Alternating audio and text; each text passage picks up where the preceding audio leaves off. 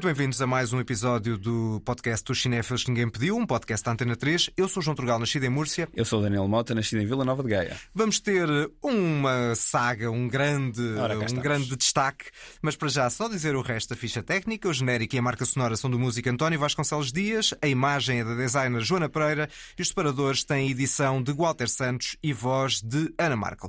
Temos de facto o filme novo que faz parte da mitologia do cinema. A novidade que ninguém pediu. Ora, temos novo filme do Indiana Jones. Indiana Jones, pá. Ficou imortalizado também pela música do John Williams.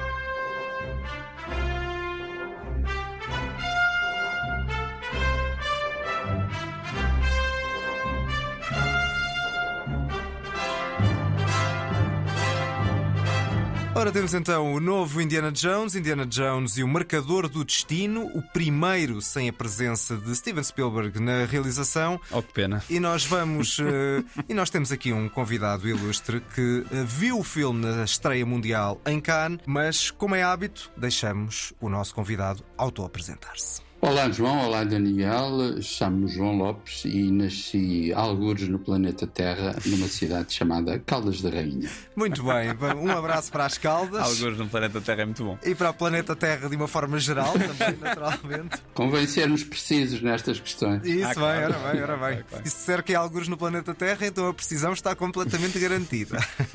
Ora, uh, começamos por, de facto, destacar este quinto filme da saga Indiana Jones, como dizia o primeiro em Steven Spielberg. E se calhar começava por uh, perguntar, João, dado que esteve nesse momento simbólico, nessa estreia mundial, como é que foi toda essa jornada em Cannes? Como é que o filme foi acolhido? Como é que foi, de fundo, a homenagem a Harrison Ford?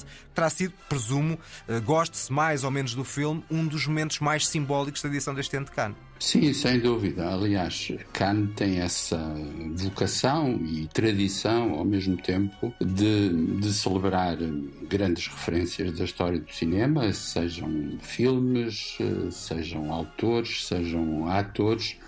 E talvez uh, o, o, sinal mais esclarecedor da, da, importância simbólica, precisamente, desses eventos foi ou é a comoção com que o próprio Harrison Ford recebeu a sua celebração. Thank you. I'm very touched. I'm very moved by, by this. It, they say when you're about to die, you, you see your life flash uh, before your eyes. And I just saw my life flash. Creio que se sentiu ali uma, uma cumplicidade que hum, atravessa gostos, gerações, memórias. E ao mesmo tempo deixem-me acrescentar que isso em Cannes é tanto mais significativo quanto não é exagero dizer que Cannes, enfim, não é caso único, mas é o mais, uh, o mais óbvio e o mais intenso, sobretudo Cannes tem essa capacidade necessidade de dar atenção a todas as frentes da, da produção cinematográfica uhum. e eu diria, de forma muito objetiva, que uh, vi este Indiana Jones numa, numa sala cheia e expectante, como vi numa sala cheia e expectante, por exemplo, o mais recente filme do cineasta turco Nuri Bilge Ceylan. Ou seja, consegue não esquecer o grande cinema norte-americano. Uhum. Sim, sem dúvida. Não há preconceitos num, num sentido ou noutro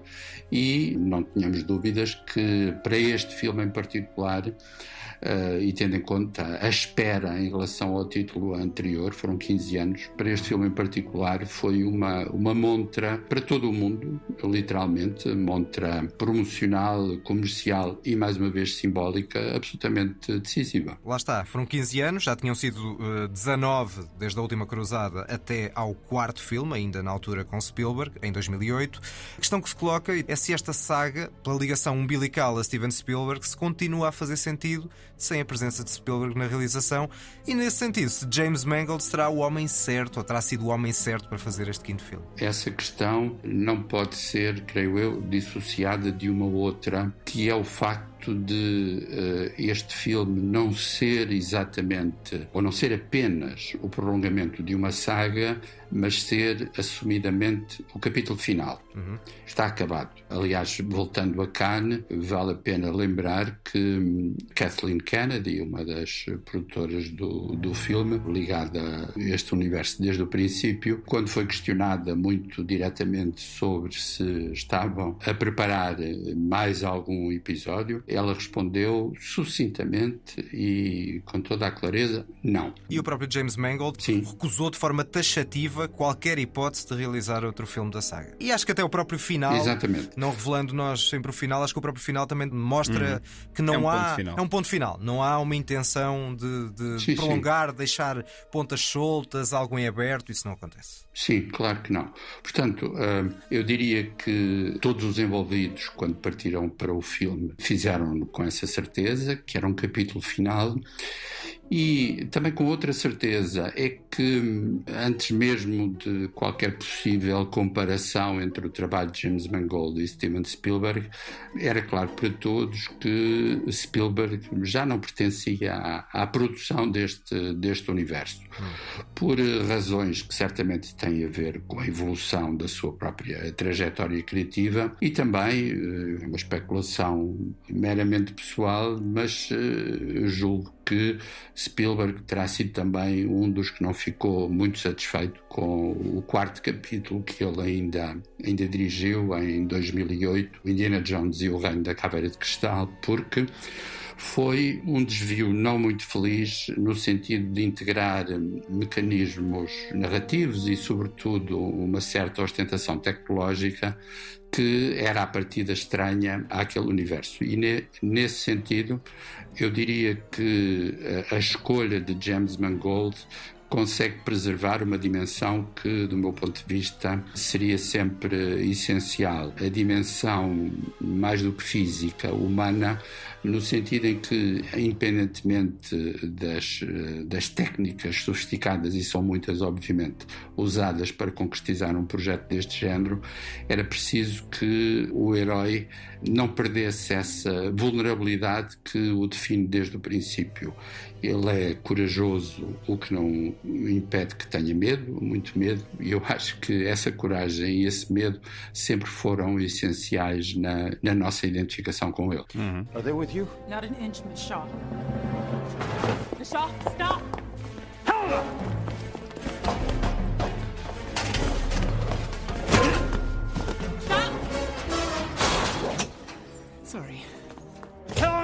Sim, esse caráter humano do próprio Indiana Jones, que é, é, típico da saga, mas eu acho que também estava de alguma maneira presente no quarto filme. Aqui também está, mas há um lado que poderia, na minha opinião, ser mais bem aproveitado, que era a questão do envelhecimento do próprio Harrison Ford. Acho que a personagem em si não é trabalhada de uma forma em que esse lado de envelhecimento, que no início, evidentemente, é um ponto uhum. de, de partida, até pela cena inicial, passada novamente nos anos 30, com todo esse trabalho tecnológico, Bastante impressionante. Bastante impressionante, até bastante impressionante do ponto de vista como, por comparação, por exemplo, com o Irishman e com a personagem do Robert De Niro, em que eu acho que o de-aging não funcionou, pelo menos do ponto Sim. de vista visual, aqui há um lado de credibilidade. Eu acho que onde a credibilidade mais falha talvez seja na voz. Claro. Porque é mais difícil. É, estamos a ver uma, um Harrison Ford com 30 anos, mas a falar com a voz de 80. Exato. E aí é capaz de ser mais complicado. Não sei se será assim tão complicado, mas aí talvez seja por isso que na cena inicial também ele não fala muito. Pois. Mas depois, dando a impressão e dando uhum. essa tendência para tratar esse lado do envelhecimento, acho que fica aquém na forma como o trata e acaba por passar para um segundo plano. Mas tenho a sensação que o João não concorda muito bem com isso. Não, uh, deixem-me dizer-vos que as concordâncias ou discordâncias por si só não, não são especialmente estimulantes. E, uh, a sério, já todos participámos muitas vezes em discussões à saída de uma sala de cinema em que os grandes argumentos ficam-se por ah, gostei muito, ah, não gostei nada. Está bem, e depois? Claro, como, é que, como é que saímos daqui? Faz-me lembrar a, a maneira como um filósofo francês uma vez comentou essa, essa obsessão de marcar as diferenças dizendo que quando alguém uh, tentava insistentemente demarcar-se daquilo que ele dizia, ele gostava de responder: Está bem, já percebi, podemos passar à frente. Uhum. claro. E um, há um, um facto, nem sequer é um argumento, há um facto curioso que eu devo dizer só só descobri depois de ter visto o filme que eu queria partilhar convosco porque é muito sugestivo. Provavelmente eh, vocês também uh, encontraram essa, essas declarações do Harrison Ford. São, são palavras do Harrison Ford que ele disse em dois ou três contextos quando foi confrontado precisamente com a questão da manipulação física da sua figura através do, dessa nova tecnologia que também foi usada no irlandês de Martin Scorsese. Uhum. E, e, ele disse uma coisa muito curiosa, sem negar a manipulação, como é evidente, mas disse: Não, aquilo que vocês veem no filme não sou eu rejuvenescido. Porquê? Porque, eh, explicou ele, eu tenho uma relação de 40 anos com este universo e, em particular, com a Lucasfilm, e há um arquivo imenso de imagens minhas que fazem parte do universo de produção destes filmes. E, portanto, no essencial, quando eu apareço mais novo, não sou eu rejuvenescido, são imagens que foram buscar ao arquivo, que correspondem à idade que eu tenho no momento da ação e que foram retrabalhadas para funcionar agora no novo filme. Isto é muito curioso, uhum. porque, digo já como parênteses, que não tenho à partida nenhum ponto de vista completamente positivo nem completamente negativo sobre essas possibilidades. Lembro-me sempre que há mais de 100 anos um senhor chamado Jorge Méliès inventou uhum. os efeitos especiais e que eu saiba não nos andamos a queixar de que por isso os filmes dele são menos interessantes que os claro. dos irmãos Lumière que foram feitos ao mesmo tempo. Tudo depende, e, tudo depende de estar, ao, estar ou não ao serviço Exatamente. É essa a questão. Uh, aliás, se há algum problema fulcral em algum cinema que tem a ver com modelos populares dos últimos 10, 20 anos, tem a ver com isso precisamente com o facto de a exuberância da tecnologia e dos chamados efeitos especiais, que na maior parte dos casos são efeitos visuais, parecer ser um, um fim em, em si mesmo. E nesse sentido, uh, o desafio deste filme, que passa por essas técnicas de, de manipulação, uh, não deixa de ser desconcertante que acabe por ser um desafio sem, sem futuro, porque no fundo uma pergunta inerente a este Indiana Jones é até que ponto é possível manter heróis que têm a tal dimensão humana, a tal vulnerabilidade, num momento da indústria e do comércio em que os heróis uh, dominantes não são dessa natureza. Uhum. Falámos já do Harrison Ford, não falámos ainda de outros eh, elementos deste, deste cast, eh, nomeadamente a Phoebe Waller-Bridge e este vilão, que é sempre um vilão muito marcante, um extraordinário ator que está aqui neste certo. Are you still a Nazi? You're confused. My name is Schmidt. Professor Schmidt of Alabama University.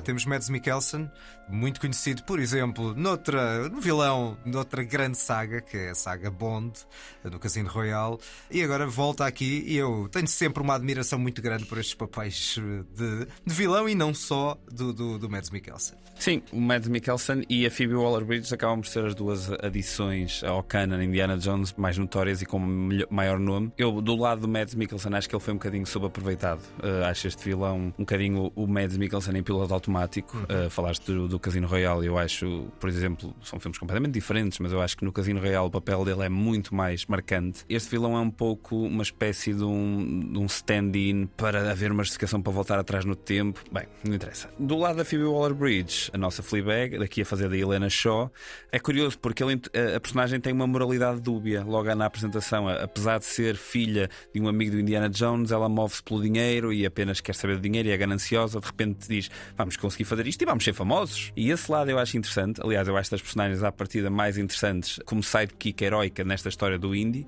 Mas lá está, esta personagem a dada altura no filme eu acho que se perde um bocado e do nada torna-se moral e torna-se outra coisa. E a transição é muito repentina, muito, muito súbita. Eu pessoalmente associo, e, é isso que sempre me atraiu na saga do Indiana Jones, não sendo o seu maior admirador e o maior fã. Eu, eu nasço depois sequer do, da Última Cruzada. O único que vi no cinema antes deste tinha sido o Reino da Caveira de Cristal, eu associo os filmes do Indiana Jones a duas coisas: homenagens ao cinema, ao classicismo de Hollywood e ao seu cinema clássico, ao mesmo tempo, e a correr em paralelo com subversões de estereótipos cinematográficos. E isso para mim é que sempre foi a tensão que criou o especial que é o Indiana Jones. E por isso é que o Spielberg, sendo um realizador que assenta toda a sua linguagem visual no mais puro e mais uh, interessante classicismo visual de, de Hollywood, para mim o Spielberg e o Indiana Jones é um, como se diz em inglês, é um match made in heaven. Eu depois de ver este filme, a primeira coisa que me deu vontade, e eu tinha revisto há pouco tempo a trilogia original, digamos assim, antes da Caveira de Cristal, a primeira coisa que me deu vontade foi de ir rever o Caveira de Cristal. E o que é que eu senti? Senti que, por muito que este filme seja um filme que satisfaz, que é um filme seguro, que é um filme que não tem nada de particularmente desafiante, mas ao mesmo tempo cumpre, uh, enfim, os pontos todos os primeiros 20 minutos da Caveira de Cristal, para mim, usando aqui uma expressão um bocado agressiva, dão uma coça, uh, cinematograficamente falando, ao que o James Mangold consegue fazer aqui. É muito mais cinema para mim do que, do que este Indiana Jones e o Marcador do Destino. Talvez falte algum rasgo e alguma coesão ao próprio filme. Mas esse é o lado do James Mangold. Tudo o que ele tem para trás, tudo o que ele fez, ele é um realizador clássico. Até acaba por ser o maior elogio que lhe vão fazendo. Só que eu acho que o que aqui acaba por acontecer é que esse classicismo dá lugar a um conservadorismo no que é a personagem do Harrison Ford e gosto ou não, o que o Caveira de Cristal introduz é alguma diferença, é alguma expansão de, de, mitologia. E eu acho que as sequelas, se não tiverem essa função, que função é que têm? Acho que o início do filme e também essa transformação feita com alguma qualidade e ao serviço da narrativa do rejuvenescimento do Harrison Ford na cena inicial e o final do filme, por ser um final fechado, por voltarem algumas das personagens não, não, não querendo revelar muito, acho que são sólidos. O problema do filme, e aí, João, sei que de alguma forma também concorda, é a questão de ser um, uma parte intermédia muito pesada. E eu, quando digo concorda, é no sentido: seriam necessárias estas duas horas e meia, ou mais de duas horas e meia, para contar esta história, quando isso não aconteceu no passado dos filmes de Indiana Jones? Sinceramente, não, não sei responder e há uma, uma espécie de regra não escrita que tem empolado muitos filmes recentes, mais interessantes ou menos interessantes, em que somos por vezes levados a questionar se a duração acima de, de duas horas não passou a ser uma espécie de obrigatoriedade industrial. Enfim, não, não sei que valores ou que falta de valores pode estar por trás disto, mas é verdade que os filmes anteriores eram todos mais curtos e deixa-me acrescentar uma nota a um aspecto que vocês referiram e que suscita questões muito curiosas, porque eh, falaram do cânone Indiana Jones e é verdade que existe e de facto nesse sentido Creio que se pode dizer de forma esquemática que este último episódio é provavelmente menos, menos rico, menos diversificado em relação ao canon que foi estabelecido a partir dos Salteadores da Arca Perdida em 1981. Acontece que, e há uma dúvida à qual eu não sei responder, mas podemos supor que uma quantidade significativa de espectadores que hoje frequentam as salas de cinema desconhece o cano, podendo ter visto ou não os filmes, mas não tem uma relação canónica com os filmes. Fui fazer um exercício que, quando se fala de filmes um pouco mais distantes no tempo. Gosto sempre de fazer, que é verificar, observar o que é que existiu ao mesmo tempo. É curioso porque 1981, só para dar uh, um pequeno número de exemplos muito muito reveladores, acho eu. É um tempo de outro cânone cinematográfico, porque é o ano também de um filme tão antigo nos seus pressupostos dramáticos como A Casa do Lago, de Mark Rydell, com Henry Fonda e Jane Fonda. Aliás, foi o segundo grande sucesso do ano, logo a seguir aos Salteadores da Arca Perdida. E é um belíssimo melodrama. É o, sem dúvida, acho. pai e filha, pai sim, e sim, filha sim, têm ali uma relação dramática que envolve necessariamente a, a relação familiar.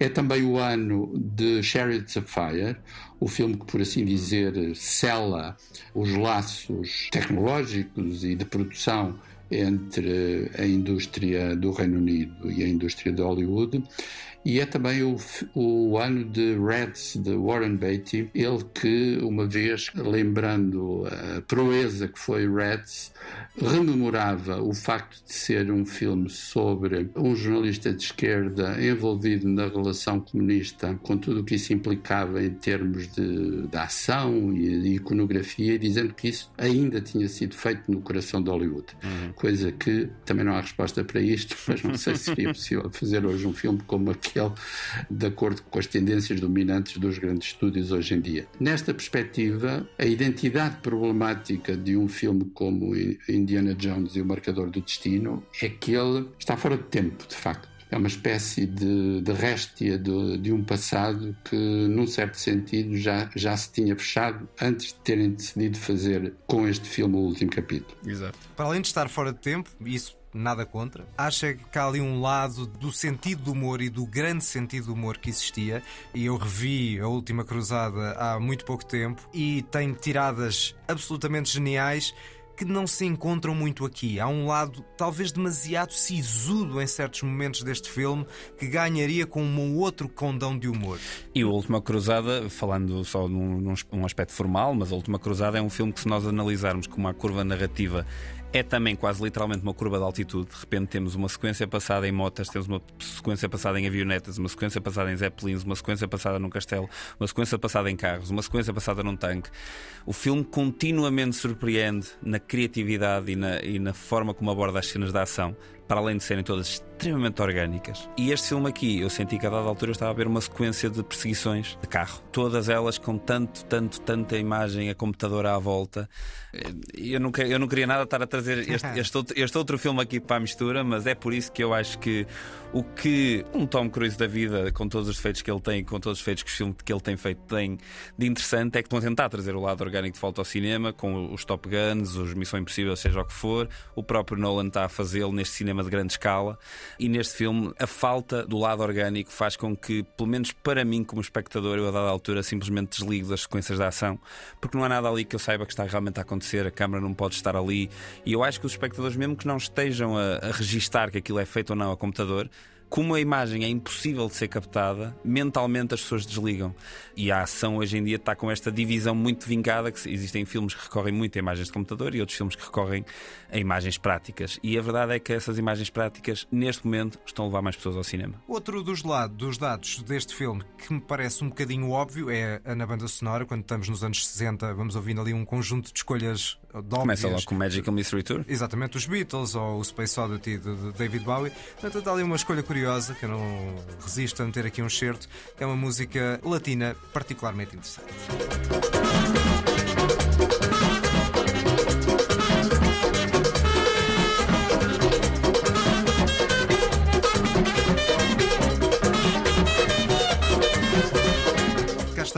Música de Guadalupe, Les Aiglons de Basse-Terre. Lá está, anos 60, portanto está no contexto do tempo e é uma escolha bastante mais improvável do que aquelas escolhas, nomeadamente os próprios Stones, que, estão, que é a música do, do trailer. Acho que já uh, passámos por alguns dos, uh, dos aspectos do filme. João, vou ter que desafiar para dar uma nota de 1 a 10. Sei que está habituado a dar de 1 a 5, mas as nossas regras aqui são outras. Então, é, é, é só fazer uma conta é matemática e elementar. Eu dei 3 estrelinhas, corresponde a bom, serão seis. Pronto, é só multiplicar por dois, exatamente. Daniel. Eu, depois de estar aqui a, a malhar um bocado no filme, é, é, a verdade é que para mim o filme não é bom nem é mau. Infelizmente é só para mim mais um filme. E nenhum Indiana Jones tinha sido isso até agora, mais ou menos controverso. Seja o quarto, seja o segundo episódio que também tem o seu lado controverso. É um filme que a dada altura. Nós podemos fazer um episódio todo sobre o Indiana Jones. O segundo filme, O Temple of Doom, eu acho que é um Spielberg chateado é um Spielberg zangado por estar quase, entre aspas, a ser obrigado a fazer um filme, mais um filme daqueles, e acaba por ser provavelmente o filme mais sujo e mais violento do Spielberg, de um certo ponto de vista.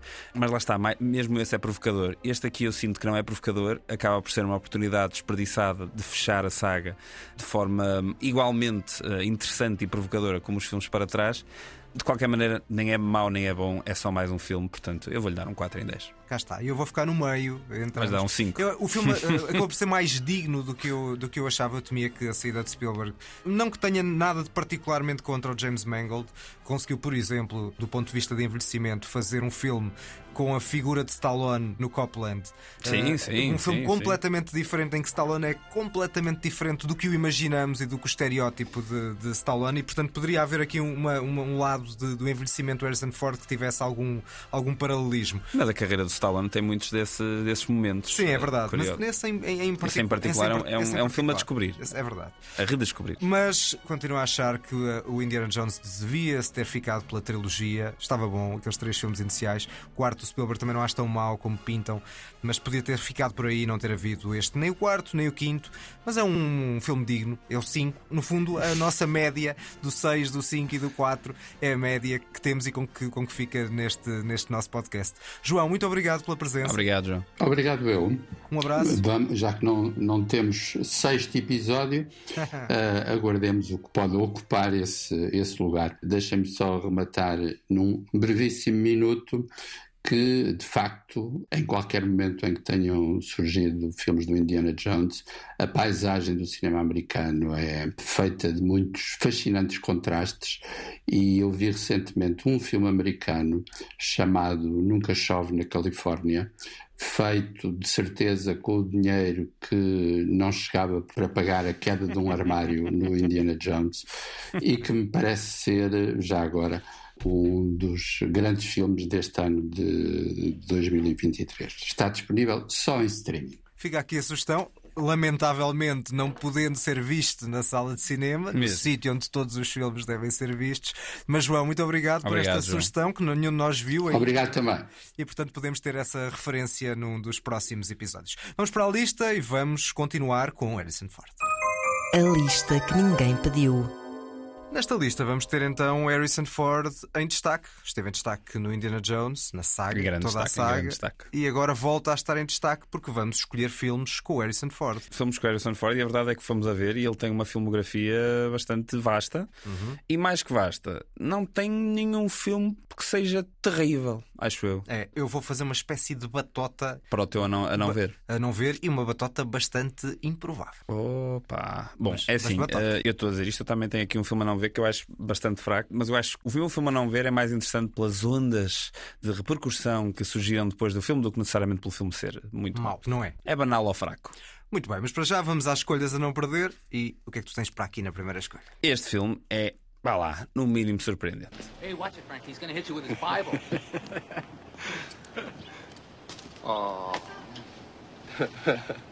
You're making a mistake.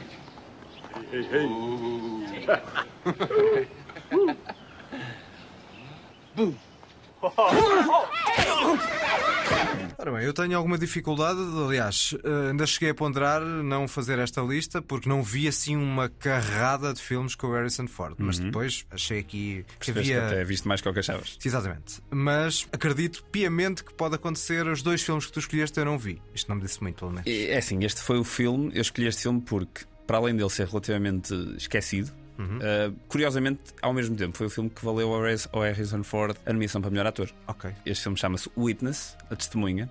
É um filme de 1985 do Peter Weir, realizador que anda um bocado desaparecido, há uns anos para cá, e que eu tenho pena porque este realizador australiano traz sempre um humanismo, um lado muito, muito orgânico aos filmes dele, e este Witness não é exceção. Eu acho que Eh, já trouxeste algum filme do Peter Weir, não? já, já, já, já trouxe o Master and Commander. É verdade. Uh, e podia trazer outros tantos, podia trazer o Truman Show, que também é um belíssimo filme. Filme.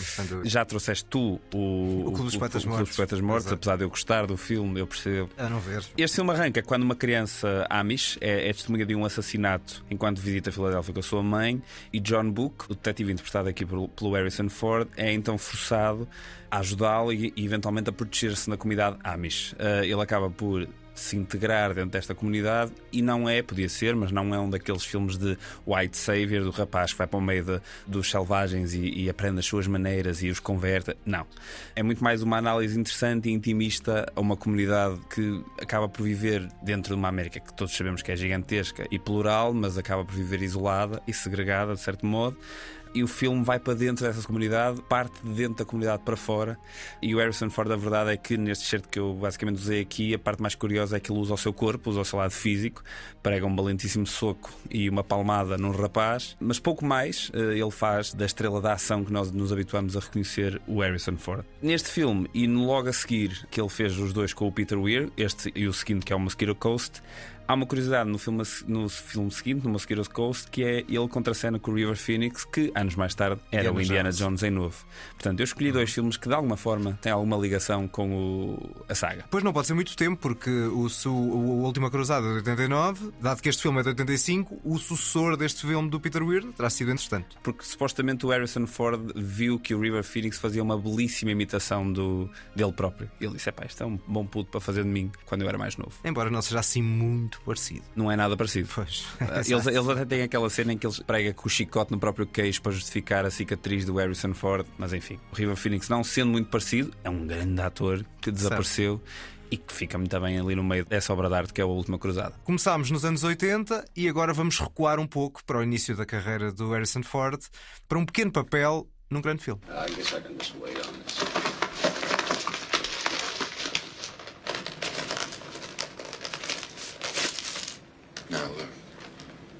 involved in this, Mr. Cole. Those tapes are dangerous. You heard them. You know what I mean. Someone may get hurt. Sabes que eu, quando estava a fazer esta lista, dei para mim uma regra, que foi não vou escolher dois filmes do Coppola em uhum. que o Harrison Ford basicamente começa, que é o Apocalipse Now, e este que é o The Conversation. Não vou escolher nenhum destes filmes porque o papel dele não é principal, é extremamente secundário. Certo. Até, neste até é menos secundário que no Apocalipse Now, mas pá, eu queria guardar o Conversation para um dia especial, porque este é o meu filme favorito do Coppola de longe. A sério, à frente, sério, do, dos, à padrinhos dos padrinhos e do Apocalipse pá, Se calhar é aquele espírito hipsteriano é, que mais vezes uma sola que é tipo, é o menos conhecido, vou gostar mais deste, aqui. Mas eu acho este filme uma obra-prima de todo tamanho. A banda sonora é genial. Uhum. Um, e o som é incrível. Som, pá, este filme é incrível. E obrigado, João, por teres trazido um, um filmaço. Acaba por funcionar uma espécie de interlúdio entre os padrinhos. Para um filme muito menos conhecido, embora tenha tido a Palma em Cannes, mas não ganhou nenhum Oscar. Uh, teve três nomeações. Sim. Ainda gostava de saber, por acaso não fui confirmar qual foi o, o filme que ganhou o Oscar de melhor som. E acho difícil que haja um filme com melhor tratamento de som do que este. É, este filme, no fundo, é acerca de tratamento de som. É? Exatamente, é sobre a questão da vigilância e, e um estudo de personalidade, não do Harrison Ford, porque Harrison Ford é um peão uhum. numa potencial conspiração que aqui está, não revelando muito, mas a personagem é o Gene Hackman, que é de facto uma, um, funcionário de vigilância privada. Uma certa inquietação e desconfiança uh, que está por detrás desta figura, num certo marasmo ao mesmo uhum. tempo que está presente nesta, na, na, figura desta personagem do Gene Hackman.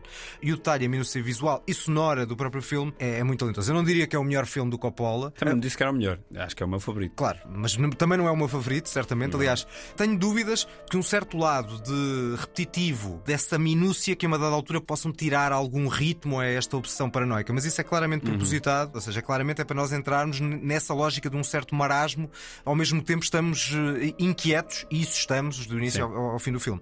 Lá está, e é um, se é um interlúdio entre os padrinhos, é um interlúdio de um gênio. Para muitos realizadores, este, este filme seria o topo da carreira. Para Coppola, é, vá, no máximo, o quarto filme mais conhecido. O Coppola conseguiu um, um, feito com o Conversation, é que o filme estava nomeado para melhor filme no mesmo ano do Padrinho Parte 2. Certo. Este filme, em qualquer outro ano, se calhar tinha sido um forte candidato a ganhar o Oscar de melhor filme, mas de repente está contra ele próprio, né? está contra o próprio Coppola com o Padrinho Parte 2, que pronto, que foi universalmente aclamado. Acho que ainda é das poucas sequelas que venceu o Oscar de melhor filme, se não for a única. Nesse ano, o filme que ganhou o Oscar de melhor som é um filme chamado Earthquake que eu não conheço, mas conheço todos os outros nomeados. Para melhor som? Sim, o Chinatown, Okay. Também é um filmaço. Certo. Uh, o Conversation, o Young Frankenstein, do Mel Brooks. Não vi, não vi. Uh, e o The Towering Inferno, também com o Gene Hackman. Uh, um filme que eu ainda não vi, mas que sei que também é um filme de ação bastante bom.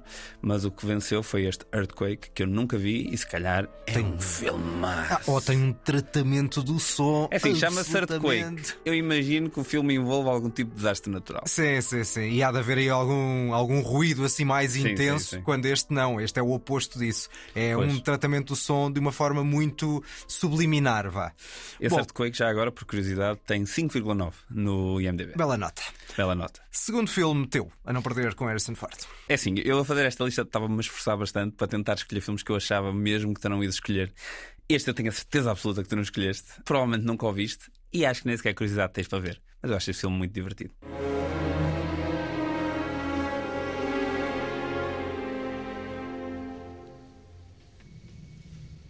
Think she's starting to suspect something.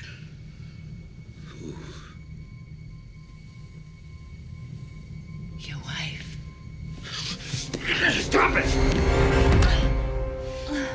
Será que estamos nos anos 90? Não.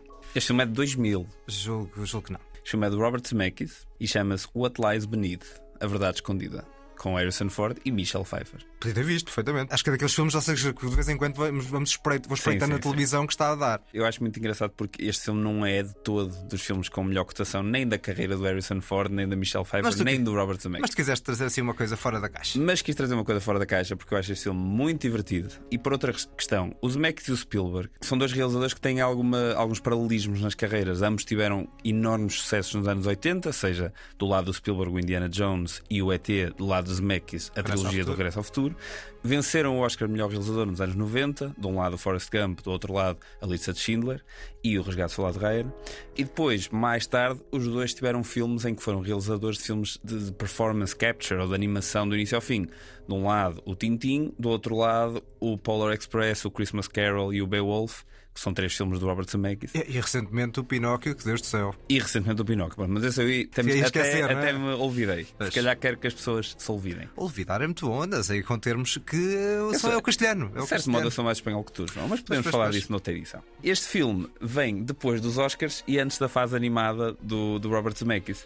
É no mesmo, no mesmo ano em que ele faz outro sucesso, que é o Náufrago, que também foi, teve nomeações, etc. E basicamente ele encaixou este filme, por isso é que eu achei curioso este filme vir logo a seguir ao The Conversation, que também foi um filme, de certo modo, da nossa perspectiva, encaixado entre outros dois filmes. O What Lies Beneath foi encaixado no momento em que o Tom Hanks estava a perder peso para a segunda parte do Náufrago. É um thriller erótico, de terror, dos mais divertidos dos últimos anos. Eu acho que o filme brinca muito com ser uma claríssima homenagem ao Hitchcock de uma ponta à outra, o uso exagerado de música, aqui a banda sonora do Alan Silvestri, os twists constantes, uma certa, uma certa utilização do lado feminino e da, da personagem feminina como manipuladora, que era muito comum nos filmes do Hitchcock. Obviamente, o Vertigo é a maior referência para este filme. E depois o Harrison Ford faz um, um, daqueles papéis em que é utilizado a sua persona uh, cinematográfica contra ele, uh, e o filme dá uma volta muito engraçada ali no final. E mais, se alguém algum dia se atreveu a duvidar do sex appeal de Michelle Pfeiffer, veja este filme. Mas porquê que alguém saberia? É, não é? Eu diria o mesmo. Mas é capaz de haver malta que, pronto, Sim. não anda bem. Há malta para tudo, não é? É, há gente que não interessa a ninguém. Pois, é isso, é isso. Bom, vamos para a minha segunda escolha. Curiosamente, também é um thriller. Eu vou descer inevitavelmente face ao primeiro, não é uma obra-prima, mas acho que é um thriller muito eficaz.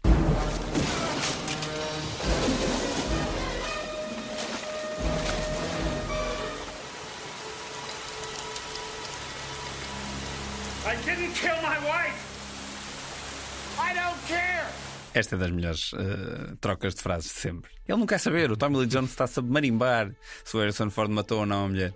Nem mais. E foi o único uh, Oscar de melhor ator, no caso, ator secundário para o Tommy Lee Jones da carreira, uh, vencido aqui no Fugitivo, que eu acho que é um filme é um bastante. filme. Eu é, tive para escolher, eu tive para escolher, só que lá está. Achei que era um daqueles prováveis que tu também escolheres. Sim, era razoavelmente óbvio. Da segunda linha, vá, da primeira linha dos Sim. óbvios é Blade Runners e afins. Claro, e, Mas isso já, metade desses já escolhemos para outras coisas. Sim, exatamente. Portanto, esses já, estão, esses já estavam excluídos.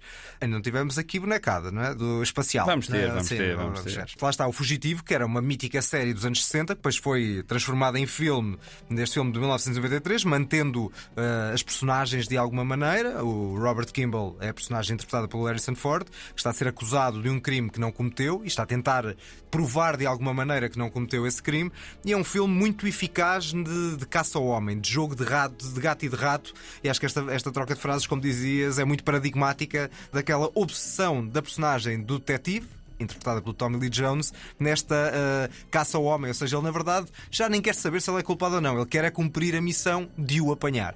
E acho que onde ela está é daqueles filmes muito eficazes, de uma banda sonora que, não sendo brilhante, do James Newton Howard, é também bastante eficaz. Uhum. Lá está, acho que é aquele típico filme que para mim podia ser um filme de domingo à tarde. Se nós considerarmos que o filme de domingo à tarde não tem que ser uma coisa pejorativa ou que seja medíocre no sim, máximo. Sim, sim, ou seja, é, sabe, para mim é um 7 em 10. Um 7 em 10 é, é um bom filme de domingo à tarde. É muito curioso porque este acaba por ser a exceção numa carreira de um realizador. Uh, como é que eu ia dizer? Que eu não vi nada mais. Pois, se nós na primeira parte desta, deste episódio falamos de um tarefeiro que é o James Mangold, podemos falar de um tarefeiro que é o Andrew Davis, que é o realizador do Fugitivo, porque basicamente tudo à volta deste pinheiro frondoso uh, é uma espécie de uma seca. Sendo, porque que, temos... que o James Mangold fez filmes muito mais reconhecidos, É. muito mais mediáticos. Atenção, Nick à margem da lei, com Steven Seagal, mediático. Mais ou menos. A Força em Alerta, Steven Seagal, mediático. Está bem, pronto. Se, se considerares que filmes com o Steven Seagal são mediáticos apenas e só pela presença de Steven O Seagal. Guardião, com uh, Kevin Costner.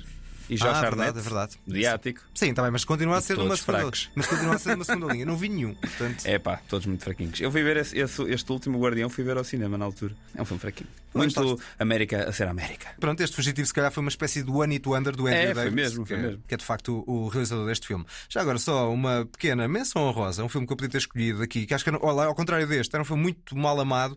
Também acho que é um thriller bastante eficaz, no caso, um thriller político, do mestre do cinema político americano, o Alan Jacob Pakula, com o Brad Pitt e o Harrison Ford, um filme chamado Perigo Íntimo, Uhum. sobre o idealismo e o extremismo na, na Irlanda do IRA. Claro está, que é um filme muito criticado, mas que eu acho que, não sendo também uma obra-prima como este não é, um filme interessante, outro filme que para domingo à tarde está, está impecável. Mas para as escolhas a não ver. Vamos às escolhas a não ver e pronto, eu não vou fazer nada com esta escolha para dar mais vontade ao João de ver esta saga de filmes, mas cá vamos nós. My son is alive.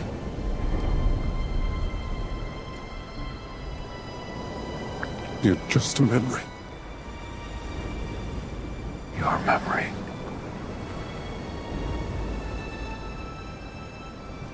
Come home. It's too late. Bom, um pouco de bonecada intergaláctica, não, me- não me peças para tentar adivinhar qual é que é o Eu episódio. Oh, João, é assim, eu vou-te só pedir, dá-me um número de 1 a 9. Ah, o- Anabela, é mais que 3 e é, mais o- que é, o- 4. é o 8. Não é. Pá, bom, É o 9, é João. o Estava 9. quase. Olha, é o último, é o último. É o último até ver. É o 9 e é o 9 na realidade. Ou seja, É o 9 na é realidade, como exatamente. naquelas- Ah, olha, olha, mis- olha, olha, ele sabe. Naquelas Afinal, misturadas entre o 1 e o 6, que aquilo Vai 1 é o saber. 4 e depois o 5 é o 2. Não, e, este é o enfim, 9, A 9. cronologia não segue nada. É, este é o Star Wars Rise of Skywalker, ou em português, A Guerra das Estrelas, A Ascensão de Skywalker. Eu não tenho muito contra este filme. Eu não acho um filme assim tão mau, mas o que é que eu acho? Acho que o que aconteceu aqui foi que basicamente se fez uma trilogia onde não houve qualquer tipo de direção sólida e coesa entre os três filmes. Há um primeiro filme do J.J. Abrams, um segundo filme do Ryan Johnson. Para mim, de longe, o filme mais interessante desta trilogia e provavelmente o melhor filme de sempre da Guerra das Estrelas. Ataquem-me à vontade, que toda a gente diz que aquilo não é um filme da Guerra das Estrelas. Eu estou a marimbar para o que vocês estão para Ah, dizer. então aquilo que eu adivinhei, que eu estava a tentar adivinhar é o melhor de todos. Onde o Harrison Ford não entra. Pois. Que me dá um pouco de, de- Enfim, fico um bocado triste. Porque ele, para mim, é a grande personagem da Guerra das Estrelas. Porque o Han Solo é uma espécie de arquétipo do que é o Harrison Ford como ator e como performer. Ele não é o homem mais bonito do mundo. Ele não é o, o ator com o físico mais enxuto do mundo. Ele não é o Stallone e o Schwarzenegger, mas também não é o Brad Pitt. Mas ele tem uma espécie de carisma rijo, de personalidade eh, dura e de encanto másculo que é impossível de fugir. E basicamente fez a carreira toda à volta disto. E o Han Solo é, é a personagem de início dele. E não há mais nenhum ator que fizesse aquela personagem, não há mais nenhum ator que fizesse tão bem o Indiana Jones, por alguma razão. Já vamos no segundo filme que tenta uma espécie de um substituto e aquilo sabe a pouco. Ele continua, mesmo com 80 anos, a ser o melhor possível para o Indiana Jones. E não sei se vai voltar a fazer uma estrela de cinema como ele. Certo. Uh, prefiro uh, Anakin Skywalker e Obi-Wan Kenobi. São as minhas personagens favoritas da Pronto. Guerra das Estrelas. Este senhor é o Han Solo, este filme é o Ascensão de Skywalker e eu não vou Claro que eu inventei porque alongar. me lembro bem. Mas estiveste bem, são mas estas. estiveste bem. São boas personagens estas? São grandes, são das maiores, ok. se não as maiores. Qual é que é o ponto? Para mim este filme é muito relevante num sentido. Este filme foi tão controverso, barra odiado, seja lá, o que for, que fez basicamente a Disney repensar toda uma estratégia de lançamentos para lá deste filme. Mais filmes planificados foram deitados fora, havia séries planificadas foram adi- adiadas. O filme teve uma reação tão fria, não é que ele tenha feito pouco dinheiro, porque fez muito, mas teve uma reação tão fria que a Disney disse: se calhar vamos ter calma a fazer todos os filmes e mais alguns de Star Wars, porque chegamos a uma altura em que todos os anos havia um filme novo. Eu nem E- lembrava de que este filme tivesse sido assim tão criticado. Seja, Pois, o filme foi, este- acima de tudo, recebido com uma, uma dose valente de, de desprezo. Olha, curiosamente, isto realmente é curioso. Eu disse que ia fazer uma batota. Hum. E a batota é que o meu filme a não ver, porque também tinha dificuldades em escolher um filme efetivamente a não ver, com o Harrison Ford, é o pior filme em que o Harrison Ford podia ter entrado e não entrou. The Senate would revoke their trade franchise and they'd be finished. We must continue to rely on negotiation.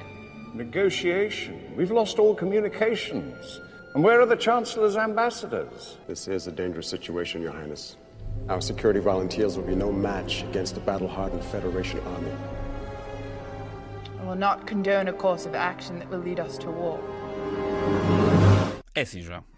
Epá, eu, eu, eu, eu, tu não podes pegar nas regras de um jogo e subvertê-las a teu belo prazer. A- a Trazer aqui o primeiro episódio de todos do Star Wars, sendo que eu trouxe o novo. Isto é o primeiro, é o segundo, ou é o terceiro, não me interessa. É, quer dizer, é o primeiro, mas que não é o primeiro. São os três. No fundo, queres trazer a trilogia de prequelas do Star Wars Ah, certo, os, para criticar. os, os novos. Sim. sim, sim, sim, sim, sim. Os novos que são velhos. Exato, os novos são velhos, que é o episódio 1, mas que não é o primeiro, que é o quarto, naquelas nerdices eh, clássicas. É que tu nem- Mas vá, eu vou, vou contar. Mas ele nem sequer lá. Ele é um. Está para trás de ser. Pá, Bom, mas eu vou contar uma, uma historinha. Há coisa de, se- de 7, 8 anos estava a recuperar de uma operação ao joelho e decidi ver o episódio 4, que não era este, para finalmente ver algum filme da Guerra das Estrelas. Era um tipo de cinema que não me interessava rigorosamente nada, mas também não queria parecer estúpido e nunca ter visto nada. Então vi o quarto, A New Hope. Portanto, o, o primeiro de todos, do ponto de vista cronológico, que lá está, que é o episódio 4. E, eh, não sendo um tipo de cinema que me interessasse muito, eu percebo que aquilo, para quem gosta deste género, encante. Tal como percebo que um filme como o Duna, do, do Denis Villeneuve, provoque algo do género, embora também me diga bastante pouco. Passado uns anos, ou seja, já. Uhum. Mas viste o talvez- 4 e, tipo. Só, só vi este, acabou. Não é preciso ver os Não te deixaste embrulhar Não, não, sequer na não, mitologia. Não, não, Tá bem. não, não, não, não Repara que deste lado nem sequer tens o maior fato de Guerra das Estrelas. Mas és se- semi-fã, vá. Nem isso. Acho, Achava, acho, acaso, acho- não, sabes o que é que é? Eu acho piada a mitologias em geral. E esta é uma das poucas mitologias que é 100% de cinema.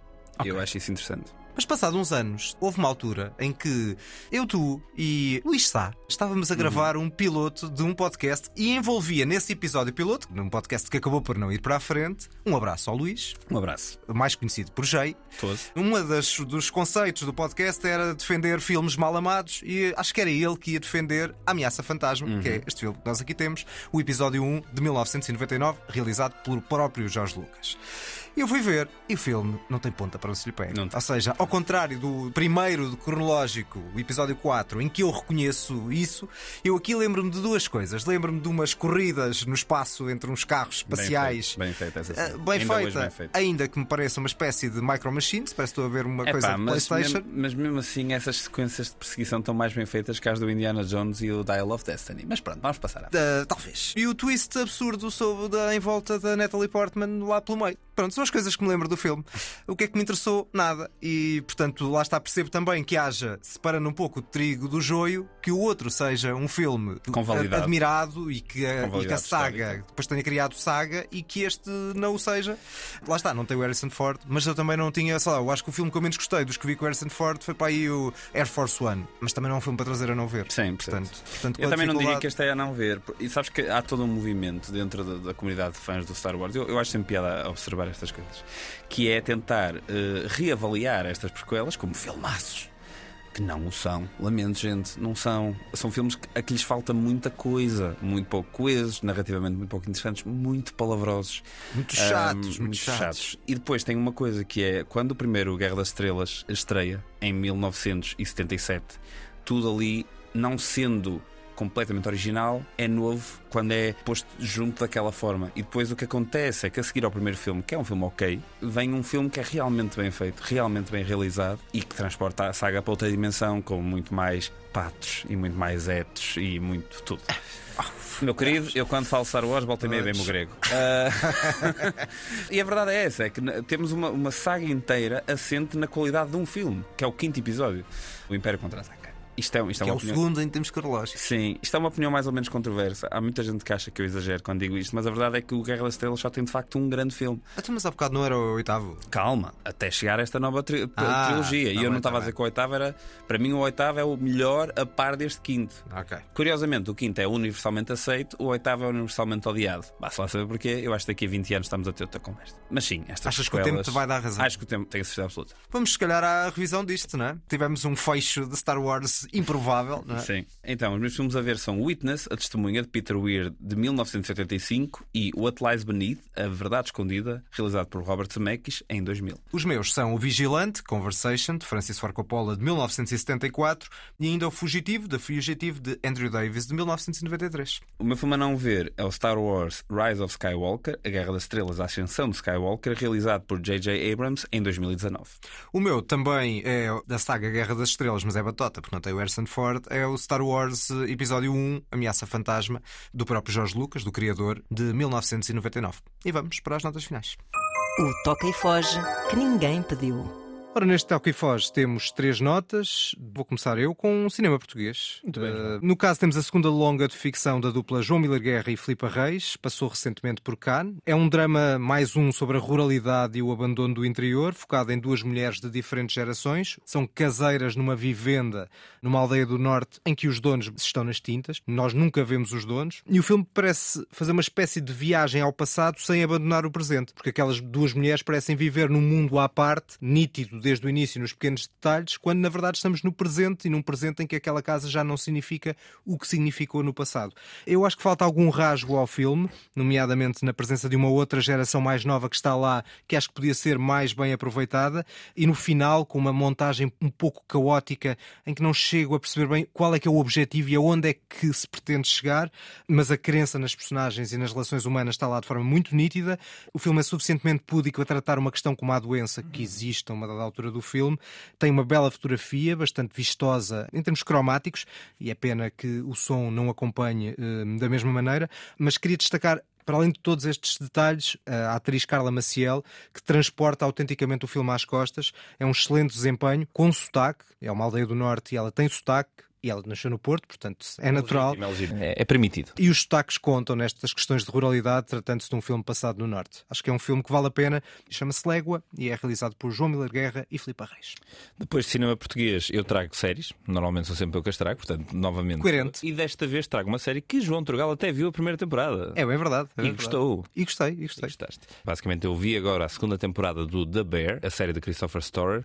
Eu lembro-me na altura, quando falei da primeira temporada, de eu ter achado que era uma espécie de um grande prólogo para algo que aí viria. E a dada altura, na, na, primeira temporada, há um episódio que todo ele acontece num plano de sequência, que é uma espécie de culminar daquela primeira temporada. Depois ainda temos o último episódio que lança a segunda temporada. Esta segunda temporada tem mais episódios, tem 10 episódios, e é muito mais focada naquilo que realmente tornou para mim a primeira temporada especial. Não tanto o drama da cozinha, não tanto como é que as facas cortam o peixe mas aquelas personagens, aqueles indivíduos que ocupam aquele espaço. Quase cada episódio, uma daquelas personagens é a personagem principal daquele episódio. O, o Carmi, o Jeremy Allen White, toma uma posição um pouco mais secundária nesta segunda temporada. Eu diria que isso em teoria era pena, porque ele é era a personagem mais forte e o ator mais forte. É o ator mais forte e a personagem mais forte, mas o que esta segunda temporada mostra para mim é que todos os atores eram fortes desde o início. Só não tiveram foi o mesmo tempo, o mesmo destaque que o Jeremy Allen White teve na, na primeira temporada. E agora, ao terem todos mais tempo, todos eles conseguem brilhar. Há um episódio praticamente todo passado em Copenhaga, por exemplo, com um dos, um dos ajudantes da cozinha que vai para lá aprender a fazer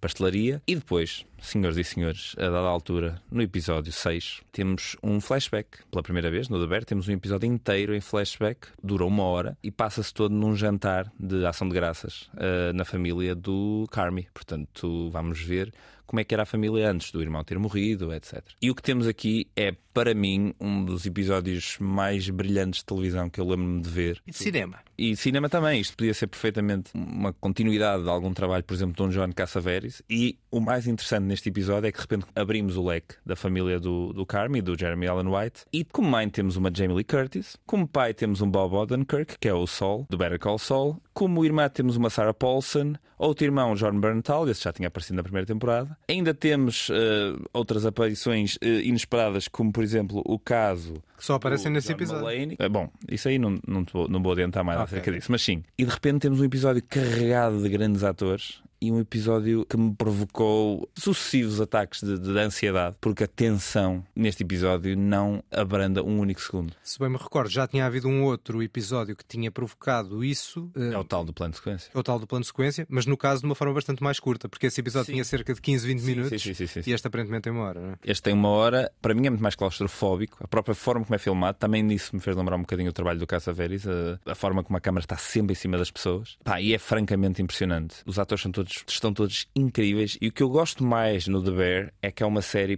profundamente americana. Esta série não podia existir noutro sítio do mundo. E este momento, este momento que se passa naquela casa, não podia ser mais americana. A forma como as pessoas falam umas com as outras, as relações familiares, as tensões familiares, são da América sobre a América. E eu acho que isso é o, o melhor elogio que eu posso fazer a, a, esta série e a qualquer trabalho que saia de, dos Estados Unidos, porque na verdade, com uma produção tão vasta, há muita coisa que perde a identidade e é natural. Mas depois há estas pequenas pérolas, como é o caso do The Bear, que eu acho que falam um bocadinho da América de uma forma interessante. Para fechar, tenho o festival emblemático passado perto da tua zona. Mesmo ali ao lado. O Curtas do Vila de Conde, que infelizmente nunca fui, também só. No teu caso é no bastante mais é triste. Mais dado que tu és de Vila Nova de Gaia. Que não é assim tão perto como vocês eh, espanhóis acham que é, mas pronto. Vão, umas dezenas de quilómetros, poucas dezenas de Sim, quilómetros. É capaz. Desta vez, curiosamente, vou andar por aquelas bandas, mas infelizmente já não há tempo de ver as últimas sessões do festival. Em foco nesta 31 edição estão a cineasta norte-americana Deborah Stratman, as curtas do romeno Rado Jude, que fez há uns anos o inclassificável Má Sorte no Sexo ou Porno Acidental, que eu trouxe cá, infelizmente, não por bons motivos, e ainda o grande João Gonzalez, o nomeado português ao Oscar. Vão ser exibidas as três curtas que fez, há uma exposição e há ainda uma curadoria do próprio João com os filmes que o influenciaram. O festival arranca este sábado com cinema espanhol, 20 mil espécies de abelhas, prémio de melhor atriz em Berlim para Sofia Otero. Sabes quantos anos é que tem a Sofia Otero? Não faço ideia. Ainda menos do que a Lua Michel, 9 anos. Uau. Portanto, prémio para muito, muito novinha Sofia Otero. Já no encerramento, há o muito aguardado novo filme do realizador brasileiro Kleber Mendonça Filho, de que vi dois belos filmes, o Aquários e o Bacurau, sobre as convulsões do Brasil dos últimos anos este é bastante diferente, é um documentário, curiosamente sobre o cinema e sobre a forma como uh, o cinema influenciou a cidade de Recife. Chama-se Retratos Fantasmas, muito cinema. Estes foram apenas alguns dos uhum. destaques desta 31 edição que vai até 16 de julho. Muito bem. São as despedidas. Uh, Sigam-nos no Facebook, Instagram, continuem a mandar-nos mensagens. Vão além... às Curtas Vila do Conde. Exato, vão às Curtas Vila do Conde e vamos ter já a nossa terceira sessão que ninguém pediu com um filme que tu tanto amas. É pá, sim. Uh, nós no, no, durante a sessão do PIC dissemos: é pá, pode ser que o próximo seja mais leve levezinho. Vai daí Old Boy. Exato, levezinho, nada. Pá, é só o filme mais pesado que já passamos, mas de longe. Mas é assim, eu acho uma obra de arte, uma obra-prima do cinema, um dos filmes mais uh, inovadores e, e, ainda hoje uh, irrepetíveis, mesmo dentro da carreira do Park Chan-wook e mesmo dentro do cinema sul-coreano, que entretanto já foi premiado e já é muito mais reconhecido. O Old Boy é uma experiência única e pá, e é a primeira vez que eu vou ver em cinema também, portanto eu acho que me vou emocionar. É um triunfo completo. E temos, e temos uma história de vingança ideal para a Jornada Mundial da Juventude que aí vem. Exato. Este filme está um bocadinho mais perto até dos tragédias gregas do que necessariamente da mitologia cristã, mas pronto, o que não falta falta ali é a malta que pede perdão. É na próxima segunda-feira, até lá ou até ao próximo episódio. A dada altura, o Indiana Jones vira-se para o vilão deste novo filme e diz: You are German, don't try to be funny.